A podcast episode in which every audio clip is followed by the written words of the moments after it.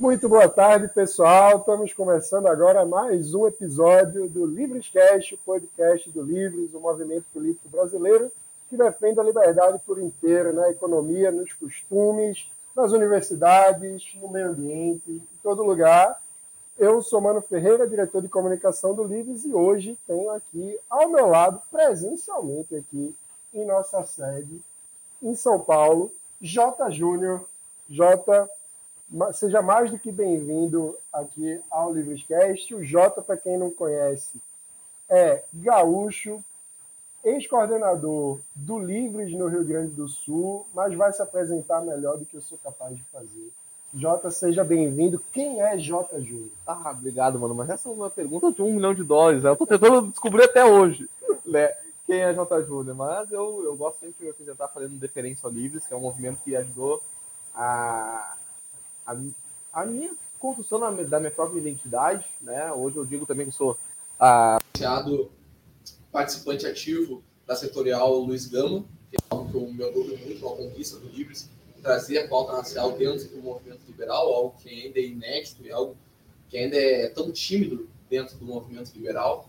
Mas, ao longo da conversa, você mesmo vai dizer quem sou eu. Prometo.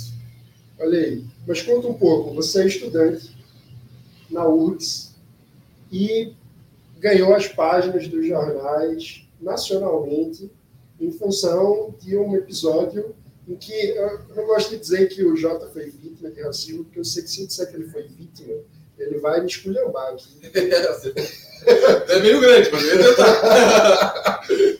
Conta pra gente que história é essa. Em primeiro lugar, obrigado, por, porque é uma coisa que a gente está evitando muito. Eu, eu gosto de dizer que eu estou enfrentando um racista. Né? Porque quando a gente fala que a gente é vítima de racismo, a gente reproduz mais um daqueles motivos que colocam os negros como subalternos na sociedade, que realmente é muito prejudicial para um maior progresso da nossa comunidade. Né? Então, estão enfrentando o racismo. O que aconteceu? Da forma mais informal possível, que foi o que de fato aconteceu. Tá? A Amanda estava no trabalho dela e, nós, e eu tenho a senha dela gravada no meu, no meu celular, uma da minha namorada. E um relacionamento saudável, como dá para perceber, né? E quando chegou algumas mensagens uh, ali para ela, o preview das mensagens estava escrito assim: larga o teu namoro. E ali eu já pensei, bah, tô tomando uma banho. Tá difícil para mim, tá acontecendo algum problema. Então, quando ela chegou. Alguém quer furar meu olho. Alguém quer furar meu olho. E quando ela chegou em casa, eu já estava né, preparado para argumentar esse tipo de situação. Eu disse, ah, amor, olha, aconteceu alguma coisa, vi uma conversa no, no, no, Instagram e queria saber o que está acontecendo. E ela prontamente falou, não, amor, mas isso aqui foi mais um cara que, que veio te xingar pelas suas posições políticas. E quando ela me mostrou a conversa, o cara chegou sem dar nome, sem dar luz, sem fazer nenhum tipo de, de introdução ao flerte dele, a tentativa de flerte dele, e já chegou e falou para ela o seguinte, que nojo, eu conheço o seu namorado, ele fica na frente do restaurante universitário da URGS, rebolando com uma mulherzinha, com a roupa que o novo deu para ele. O novo, eu, acredito que ele fez essa associação porque é meu ex-vínculo profissional. Né? Eu era assessor parlamentar do, do, do, do deputado Fábio Hoffman, também é um dos fundadores do LIBS. E quando ele fala isso, ele dá continuidade à conversa após ela me defender. Ah, não precisa falar dele assim só por uma divergência política, né? Ele fala, não, mas a política é só o início disso. Você não tem medo como serão os seus filhos? Uh, você tem ombros fortes, ombros de viking, e, e os ombrinhos da namorada são desse tamanho, são dois gravetos. Ombros de, de guerreiras vikings. Uh, você não tem medo de perder sua carga genética prussiana? E quando eu vi aquela questão, uh, e daí encerra a frase falando o seguinte para ela. Uh, é que você é muito pura e inocente para perceber isso. Quando ele falou pura e inocente, mano, ali me acendeu, me deu um estralo, eu, pura e inocente isso aí tem um cunho nazista muito forte, mas muito forte. E como me conhece, enfim, eu não ia perder tempo denunciando uma injúria racial. Então eu falei, amor, senta aqui do meu lado, vamos dar continuidade a esse assunto uh, com ele, fingindo que está dando continuidade ao flerte dele, e vamos ver até onde ele vai. E a partir daí ele descamba os maiores absurdos possíveis, né? Ele fala da carga genética, dos negros, que os negros têm genes dominantes, que ela ia ser uma estranha na família.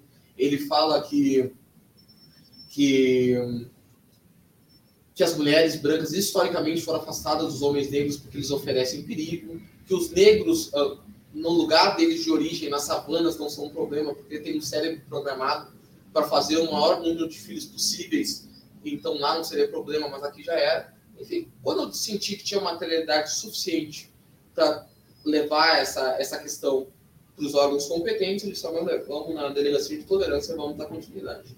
E quando a gente chegou na delegacia, os próprios policiais já falaram: isso aqui vai dar alguma repercussão maior que a gente estava imaginando. Naturalmente, a gente imaginava que ia ter algum tipo de repercussão. Mas no outro dia, quando eu acordei, o meu post no Instagram tinha 50 mil curtidas e a imprensa já tinha tomado conta das pautas. Então, a partir dali, eu, eu tomei dimensão daquilo, da, do movimento que tinha se iniciado aí e decidi seguir com isso até o final. Muito bom. Eu acho que a primeira coisa importante é você deixou claro que se fosse injúria racial, você não seguiria para as autoridades competentes, não abriria boletim de ocorrência e tudo mais. Por quê? Explica para a gente a diferença entre injúria racial e o crime de racismo. Injúria racial, eu costumo dizer que é aquele racismo burro, aquele racismo individual.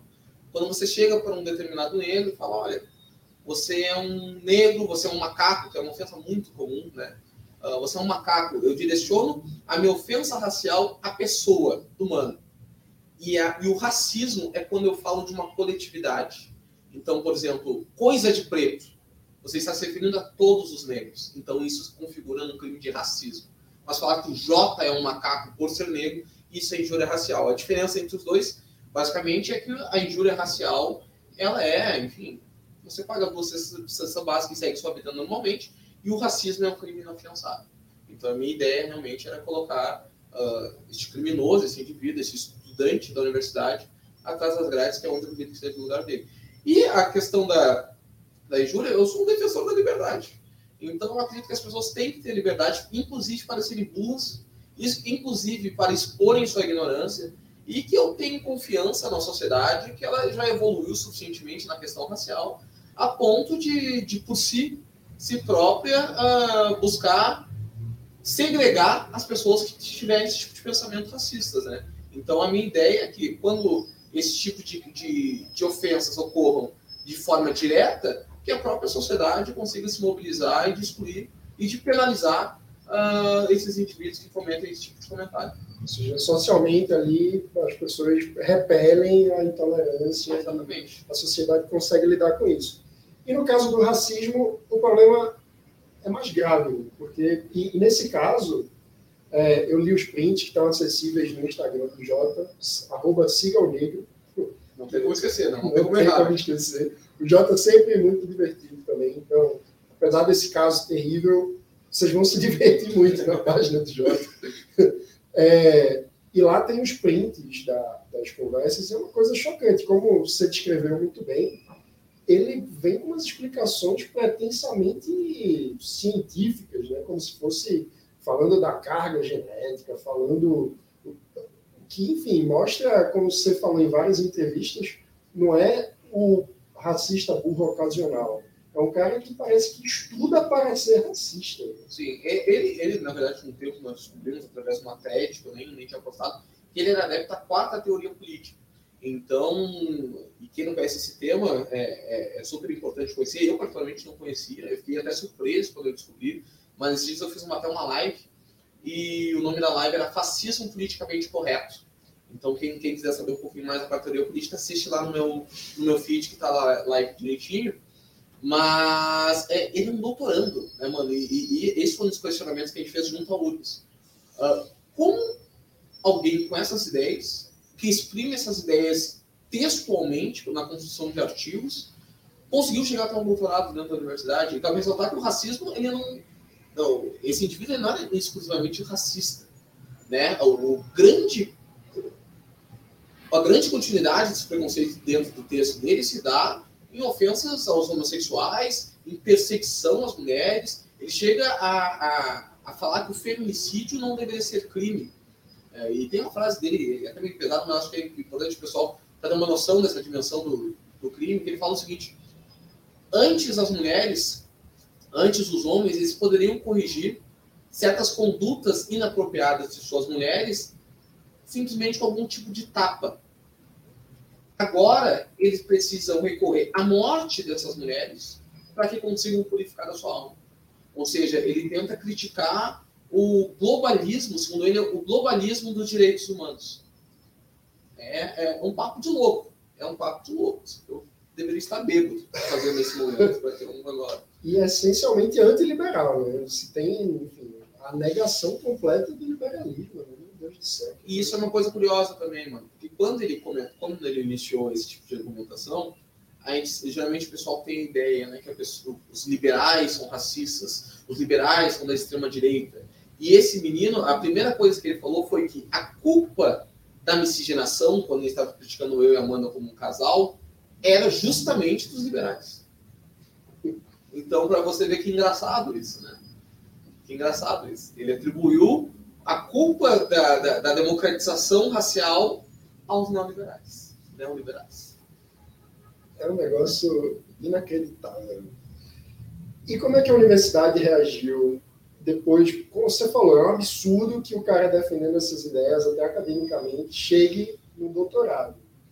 Mas uma vez vindo a público essas conversas tão, enfim, absurdas, como é que a universidade reagiu? Como é que tu analisa as repercussões em torno do caso? Tiveram dois pontos. Isso eu esqueci do segundo, por favor, se me lembra, tá?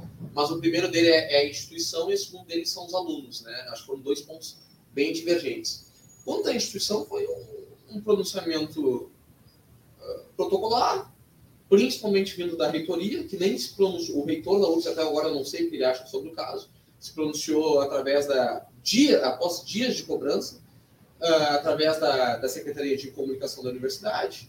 O, os institutos de filosofia e ciências humanas estão tendo uma postura um pouco mais corajosa. Né? Esse indivíduo já tinha outro dossiê por uh, cultos uh, e divulgação de, de imagens nazistas nas redes sociais dele, então e perseguição aos meninos do campus, etc.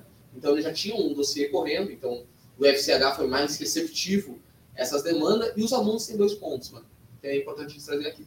Fui surpreendido com uma adesão muito grande, inclusive de pessoas que não gostam de mim, pessoas que tinham críticas políticas a mim muito grandes, pessoas que eu travei um debate, continuei travando, continuarei travando, um debate ideológico muito forte dentro da universidade, mas fiquei muito feliz pela receptividade e por se juntar a imensa causa.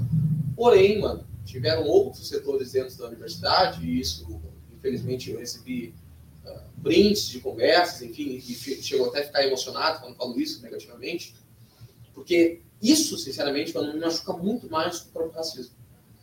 Que foram pessoas de, de, de, de cursos mais ligados às humanas e tal, que disseram que eu merecia passar por isso. Que por eu ser liberal, por eu ser liberal, uh, tem gente que só, só aprende na hora dos sofrimentos. E eu, como sou um cara que inclusive antes de me descobrir um liberal, já era um ativista da, da, questão racial. Inclusive, me tornei um liberal por ser um ativista da questão racial. Isso me tocou de uma forma extremamente negativa. Assim. E, e, isso doeu. Doeu muito mais do que qualquer comentário que foi realizado por algo. Porque eu me senti traído por aqueles que eu esperava que me defendessem, que estivessem junto comigo nesse momento. Tá? Porque do nazista você não espera nada. Do nazista você espera que ele seja um nazista mas as pessoas que estão com você lutando pelo progresso da comunidade negra, defender a crucificação, a dor, o sofrimento de, um, de uma pessoa que está junto com você na trincheira, ainda que acredite em outros meios para chegar ao mesmo fim, é, é muito dolorido. Muito dolorido. Muito triste. Fala um pouco mais sobre isso. Como é que, a partir da causa do combate ao racismo, você se descobriu liberal? Conta a tua trajetória. Mano, uma coisa que eu percebo o, os indivíduos negros, eles têm uma dificuldade muito grande moral. E é isso que eu atribuo principalmente a, a, a dificuldade de, de acreditar em si próprio. E eu não vejo, nunca vi nenhum setor da esquerda incentivando a comunidade negra a enxergar o seu potencial, sabe? Sabe quando a gente fala as, das referências?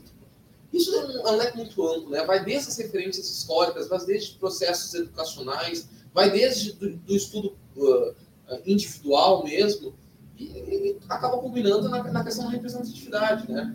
Mas é essa, esse problema de autoestima moral, a esquerda não me respondia. Porque a esquerda sempre me trouxe uma ideia de vingança e de soluções fáceis. E de estar atrelada a uma síndrome de Estocolmo. Eu gosto muito de dizer isso, sabe? Que a esquerda ela reconhece o Estado como o principal causador das mazelas sociais que aflige a comunidade negra e atribui qualquer tipo de progresso para essa comunidade ao próprio Estado. Então, assim, você me bate, você me agride, mas eu quero que a minha vida melhore. Quem pode fazer isso é você mesmo. Então, é algo que eu acho esquizofrênico. E a minha criação sempre foi uma criação uh, muito mais uh, potenciadora, uh, potenciadora, sabe? A ideia é assim, uh, meu filho, o que você quer ser? Mãe, eu quero chegar em tal local. Então você vai, você vai chegar. Ah, mas o racismo, sim, você vai sofrer o racismo. O racismo é algo horrível, mas você vai e você vai chegar. Sabe? Isso não é necessariamente, eu não quero que as pessoas eh, atribuam isso a um discurso meritocrático, mas é um discurso empoderador. Empoderador. E, e eu acho que, que a criação dos negros, que a educação influencia muito nisso. Porque a esquerda, ela dá um golpe de autoestima no negro. Sempre dá um golpe. Porque sempre fala de dor, de ressentimento e de vingança, mano. E isso é, eu fico, eu fico imaginando isso. Eu agora com uma ideologia muito bem formada, não sofro por isso. Mas aquele rapaz que está na periferia, que precisa de, um, de, um, de, uma esperança, e escuta isso, é, é, é um atestado para que ele apenas reproduza a, a difícil situação que nós, que nós vivemos atualmente, sabe? E o fim que tu está falando é que a gente precisa de um black power. Exatamente, exatamente. A gente precisa empoderar a comunidade negra. E eu acho que enxerguei isso no liberalismo. Enxerguei isso no liberalismo.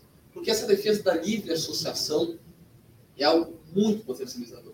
E quando a gente olha para trás, esquece os zumbidos palmares, esquece um mito que a gente não sabe sequer o que é. Eu vejo pessoas demonizando os zumbidos palmares, eu vejo pessoas enaltecendo os zumbidos palmares. E para mim é uma figura uh, totalmente folclórica, né? A gente não sabe realmente quem foi, mas a gente sabe quem foi Joaquim Nabuco, que por mais que não seja negro, tem uma participação muito importante a gente sabe quem foi André Rebouças, que articulou juntamente com o Império através do diálogo, através da construção. Inclusive foi um liberal que se assumia como liberal, defendeu a reforma agrária. Então, a gente, Luiz Gama, que na minha opinião é o maior ídolo. Enfim, tem outros negros, tem outras histórias que eu gostaria que os negros que ainda não estão incluídos nas questões raciais conhecessem. Eu acredito que essas outras histórias funcionariam muito para esse ponderamento. E aí, quero te fazer duas perguntas. Por que essas histórias não têm a evidência que deviam ter no Brasil? E por que o folclore de zumbi e essas outras coisas acabam sendo preponderantes se a gente tem essa história tão rica de personagens como o Luiz? Porque eu acho que o, o Zumbi dos Palmares, mano, ele veio com uma carta branca. Por ele ser uma figura folclórica, você atribui ele conforme o seu contexto. Você, ninguém poderá comprovar de fato, bom, os Luiz Comares não defendia isso, então você não pode atribuir isso aos Luiz Comares.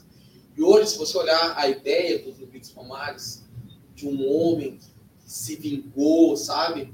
Uh, e que é uma ideia totalmente muito semelhante ao marxismo, né? que promove uma guerra de classes. Sabe? Quando essa discussão não, não teria como existir no, no quilombo dos Palmares.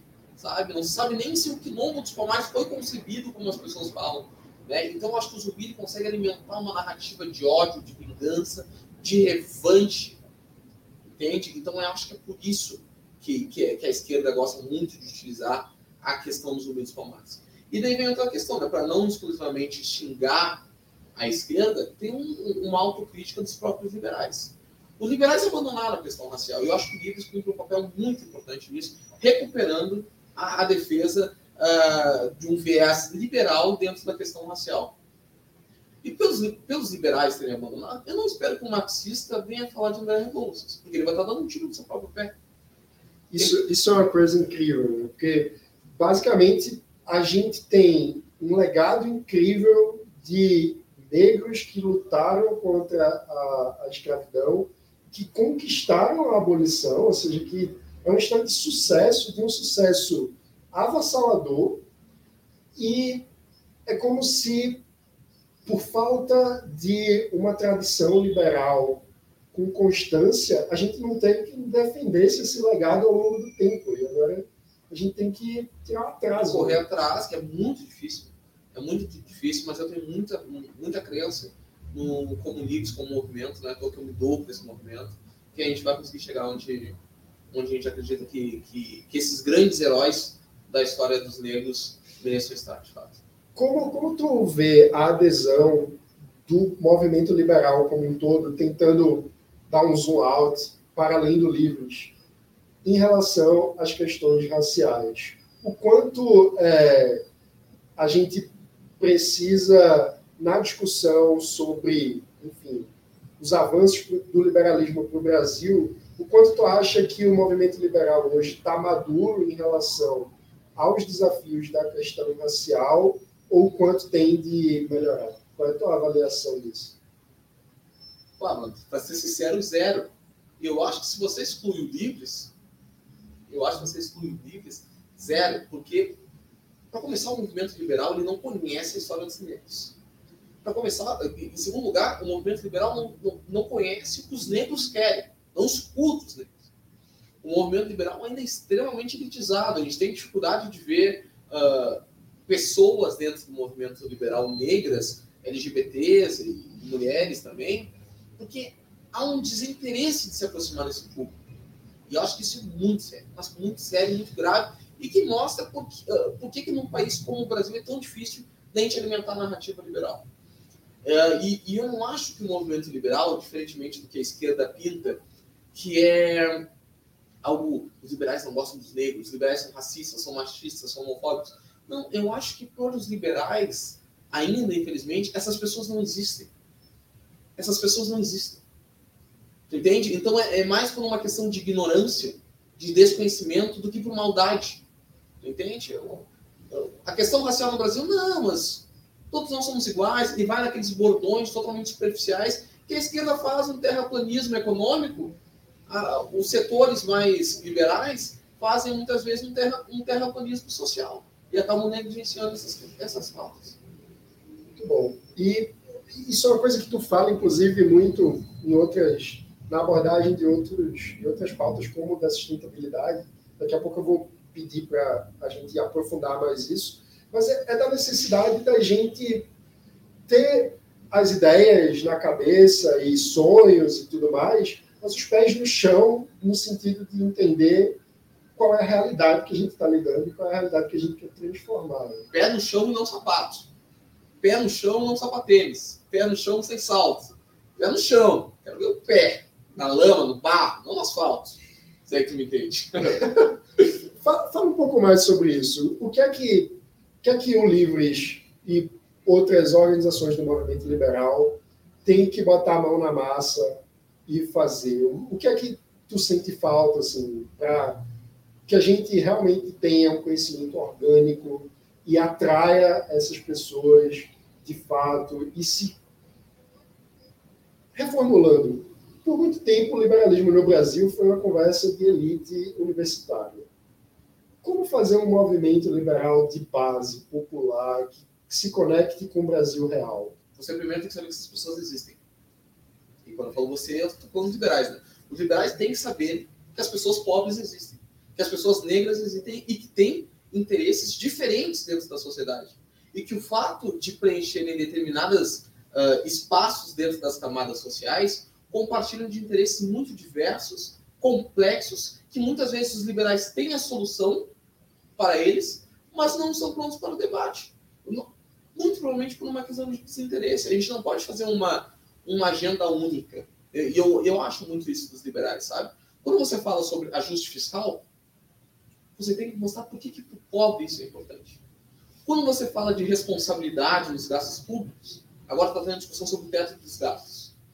Que a gente fala? A gente fala sobre juros, a gente fala sobre um aspecto totalmente macroeconômico, totalmente superficial você tem que dizer: a sua comida vai ficar mais cara, a sua roupa vai ficar mais cara, o seu dia a dia vai ficar mais caro. Quando o governo é responsável, você, você acaba arcando com esse custo. Então, não acredite nos populistas, sabe? Porque, e, e é isso que eu atribuo muitas vezes a dificuldade dos liberais de chegarem aos mais pobres. Porque você não explica, você chega com, com, com uma ideia super, totalmente superficial das soluções e dos problemas, mas não chegam no cotidiano. E o pessoal da esquerda não, o pessoal da esquerda diz assim: você concorda que precisa ter mais educação? Sim. Então tá história, você é de esquerda. Então é muito mais fácil ser de esquerda. Entendeu? E por mais que eu acredite que com o passar do tempo, e, e não somente do grau de instrução, eu acho que a maturidade profissional e também etária uh, dentro das pessoas, dentro das próprias comunidades, acabam trazendo uma ideia muito liberal. E é, e é aquela ideia uh, daquele, daquela pesquisa do, do PT que veio da Perseu Abramo, mostra exatamente isso. Que as pessoas são liberais, mas elas não sabem que são liberais. E aí, contextualizando para quem não conhece a pesquisa, a Fundação Perseu Abramo é uma fundação de pesquisa e formação política ligada ao PT, que após a derrota, é, após o impeachment, na verdade, da presidente Dilma, o PT, com sua fundação, foi até comunidades, até as principais favelas do Brasil, tentar entender um pouco o perfil ideológico e por que o partido tinha perdido a conexão com essas bases populares. E a conclusão da pesquisa feita pelo próprio PT é que, no fim das contas, as pessoas nas comunidades desejam empreender, serem donas da própria vida, não querem depender do Estado, não confiam é, no Estado como um ente de tutela, de, de, enfim, de tutelar, de trazer soluções para a vida. Em outras palavras, a periferia liberal. Deixa eu só fazer um, um adendo agora que tu falaste nesses dados. Eu me lembrei de um, de um, livro, que é um livro de cabeceira, que é um país chamado Favela. E, que é de Celso Ataíde, Celso Ataíde. Eu acho muito bacana. E, ne, e nesse livro ele traz ah, o seguinte levantamento. Que quando as pessoas da periferia atribuem o seu sucesso, elas atribuem grande, quase 50% a 60% atribuem ao seu esforço pessoal, um pouco menos atribui à questão religiosa, a Deus, cerca de 10 a 15% atribui à família. Antes disso também tem atribuição aos próprios patrões, aos próprios chefes, e 1%, literalmente 1%, atribui ao governo. Então, você falar isso, né, é algo assim, a família é liberal, a família é liberal. Eles sabem que, que para conseguir qualquer tipo de, de, de crescimento e acessão social e econômica, é necessário, isso passa pelo, pelo esforço deles, só que para isso é fundamental uma injeção moral que é diferente do, do, do, da meritocracia vazia. É muito diferente da meritocracia vazia. Deixa eu fazer o advogado do diabo. Jota, você está dizendo que autoajuda e coaching resolve a vida das pessoas? Não, não sem sombra de dúvidas, não. Sem sombra de dúvidas, não. São coisas completamente diferentes. Completamente diferentes. O que eu estou dizendo é que exemplos por meio da educação, por meio de uma construção sólida, uh, por meio da autoestima mesmo, acredito que a família também tem um papel fundamental disso. E é, hoje que a gente fala da família, é, aquele monstro, ele, ele, ele conseguiu colocar essa pauta de uma forma extremamente negativa, mas não, a família, quando eu digo, é a questão de, de construção uh, de ser humano mesmo. De, porque hoje. São todas as formas de família. Todas as formas de família. Todas as formas que pode imaginar de família. Todas as formas de família. Né? Mas quando você fala na família como, um, como uma base para que esse indivíduo possa se formar de forma intelectual, na forma de oferecer segurança, né? E eu falo isso até às vezes, penso na questão até mesmo do, dos homossexuais. Né? Se você tem uma família estruturada, você consegue projetar essa população para conseguir, um, tendo uma base sólida, para projetar voos maiores. É porque a família está com ele. O que é que tu quer falar por família estruturada? Porque agora deve ter alguém recortando o texto para dizer, olha, defendendo a família tradicional, pai, a mãe, acabou. Pai, a mãe, cachorro, os, o casal homossexual, o, o casal de relações mais abertas possíveis, mano monogâmicos, todo mundo, todo mundo, todo mundo cabe dentro do conceito de família. É isso, no fim das contas, está falando da, da, importância de ter segurança né, familiar. Isso, isso. De, ter um ambiente que, enfim, sem violência, né, um ambiente em que a pessoa possa desenvolver a melhor versão de si mesmo. Exatamente. Muitas vezes a família são até os amigos, né? Muitas vezes a família são até os amigos. São tios, são pais, são primos, são tios, enfim, da forma mais natural possível. Jota, você está falando que o indivíduo precisa ter outros indivíduos para se desenvolver. É, liberalismo é isso. Sim, com certeza. muito bom. Jota, uma pauta muito importante para tu também é a questão da sustentabilidade. por quê? Como assim? Um liberal, negro, gaúcho, vem aqui no Livrescast e é ambientalista. É, essa questão do ambientalista, mano, entrou muito na minha. Eu sempre tive uma curiosidade de saber como o Brasil funciona e por que, que o Brasil não está certo. E quando tu pensa nas soluções para o Brasil, eu não sei como é que funciona para ti, mas eu penso diretamente no meio ambiente. Assim. Principalmente num cenário de, de vantagem comparativa, inclusive, em relação aos outros grandes países. E o Brasil, ele tem um cenário uh, de, de, relevância da questão ambiental totalmente deprimente, totalmente amorfo. Assim. E, quando você, e isso não tem ideologia, é uma coisa muito curiosa. Porque geralmente a questão econômica, a questão social, elas têm algumas nuances ideológicas. Mas quando você olha para a questão ambiental, foi uma questão que foi maltratada durante todos os governos, claro, com algumas nuances, mas foi maltratada todos os governos. Então eu decidi uh, me debruçar a estudar sobre como o Brasil ele pode se tornar um potencial ambiental e, de certa forma, fazer o seu papel não somente interno, mas também de colaborar de forma mais externa. Né? Mas uma das coisas que eu também sou muito crítico no, no, dentro do próprio movimento ambientalista é da forma como a questão ambiental é tratada, uh, principalmente pelos próprios ambientalistas, né? na forma de, de, de diálogo mesmo. Né?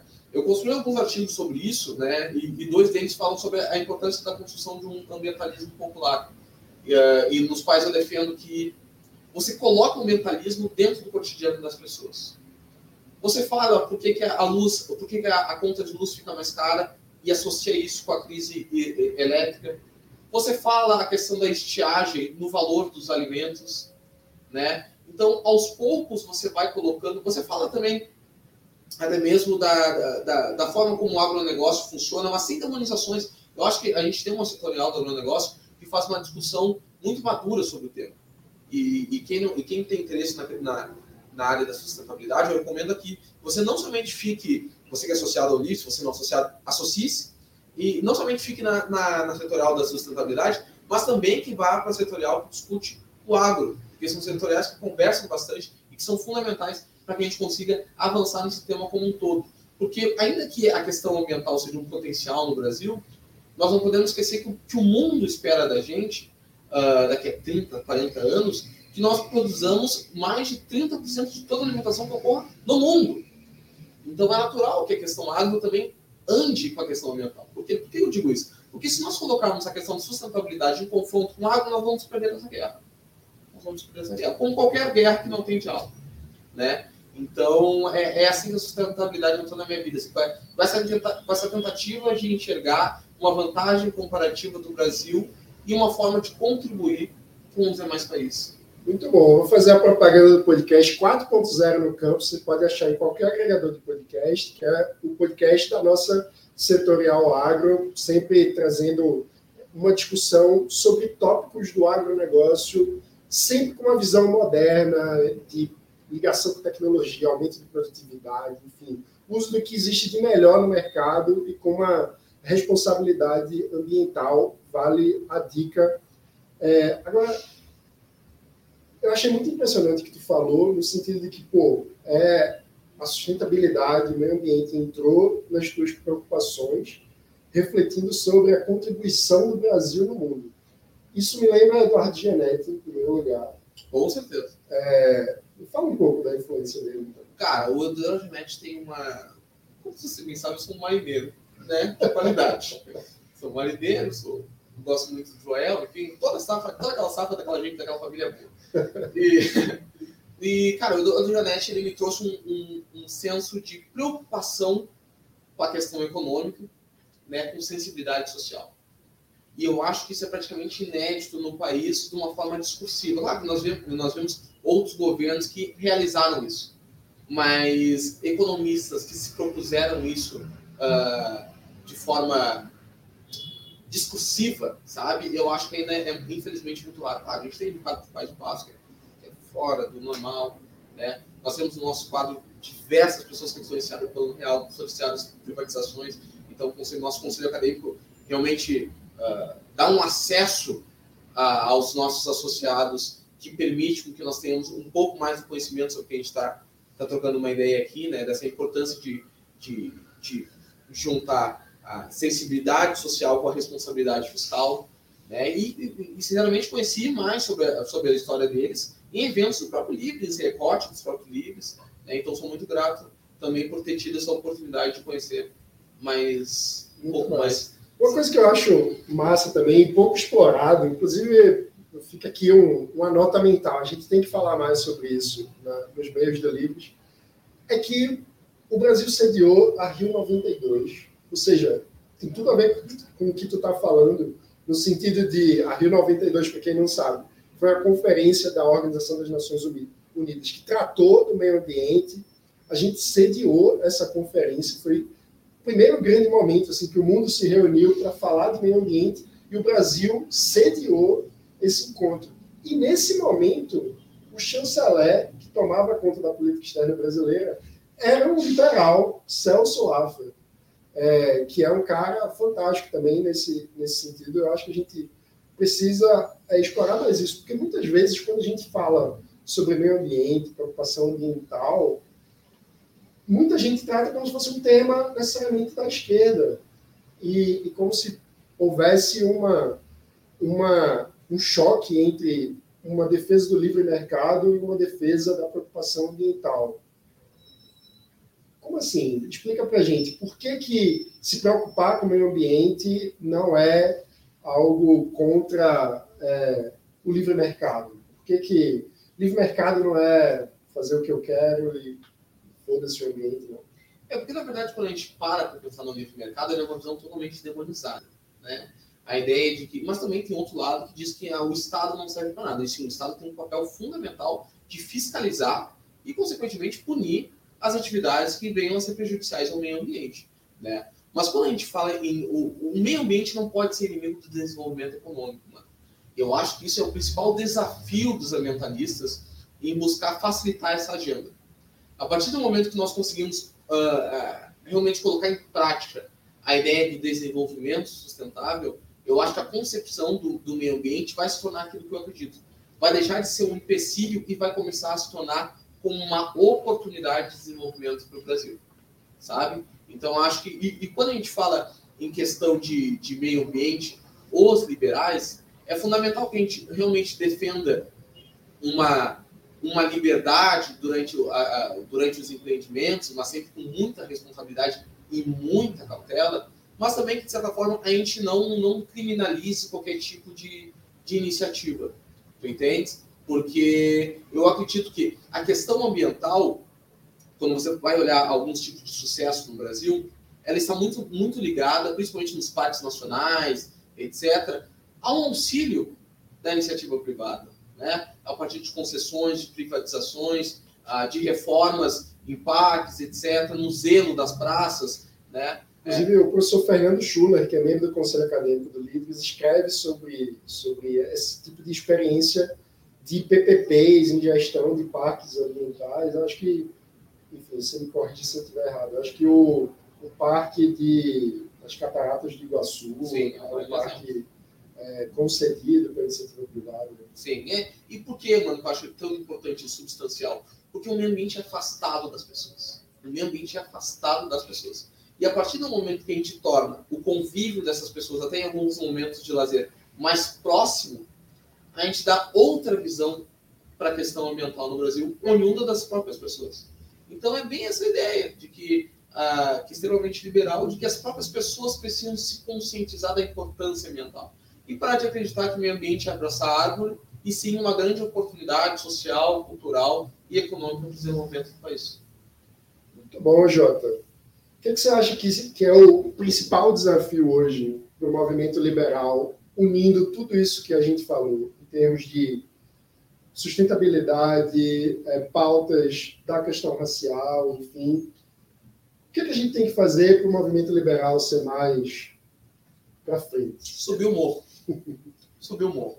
Tirar os tênis, tirar os sapatênis, tirar o terno, subir o morro, dialogar, ouvir mais do que falar, se preocupar, ah, estar disposto à mudança, também estar disposto às adaptações, e eu tenho certeza, mano, que daqui a dois, três, quatro anos, essa nossa conversa vai estar sendo muito mais positiva, vai estar sendo muito mais falando sobre os nossos resultados e de como a gente conseguiu inserir o liberalismo através do Livres nas comunidades e que hoje a gente tem um outro cenário e uma outra ideia, disputando a narrativa com outros grupos de forma totalmente democrática, mas eu tenho certeza que tem muita gente que é liberal por inteiro, mas ainda não sabe disso. Maravilha. E vai ficar sabendo com a ajuda de J Júnior. Com suor, com tudo, com trabalho, com certeza. É isso aí. J, quem quiser te seguir nas redes. Arroba Sigo Negro, não tem erro. Aproveita, segue agora, dá uma olhadinha lá no meu feed, dá uma curtida, vou postar uma foto com o Mano agora e tá tudo certo. Show de bola, gente. Muito obrigado a vocês que nos acompanharam. Um papo muito bom aqui de sexta-feira à noite. Vamos fazer outras coisas de sextas-feiras à noite. Certeza, com certeza. muito obrigado a você que nos acompanhou. Deixe o seu like, se inscreva no canal, ative o sininho para não perder as notificações. Jota.